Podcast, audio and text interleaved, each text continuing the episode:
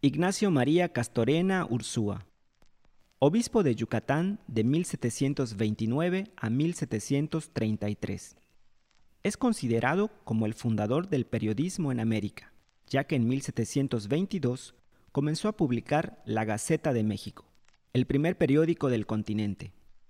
También fue amigo y editor de las obras póstumas de la célebre monja y escritora Sor Juana Inés de la Cruz. A diferencia del retrato anterior, el personaje porta ricas vestimentas episcopales, como lo son la capa magna, la museta, la sobrepelliz y el pectoral de oro con piedras preciosas.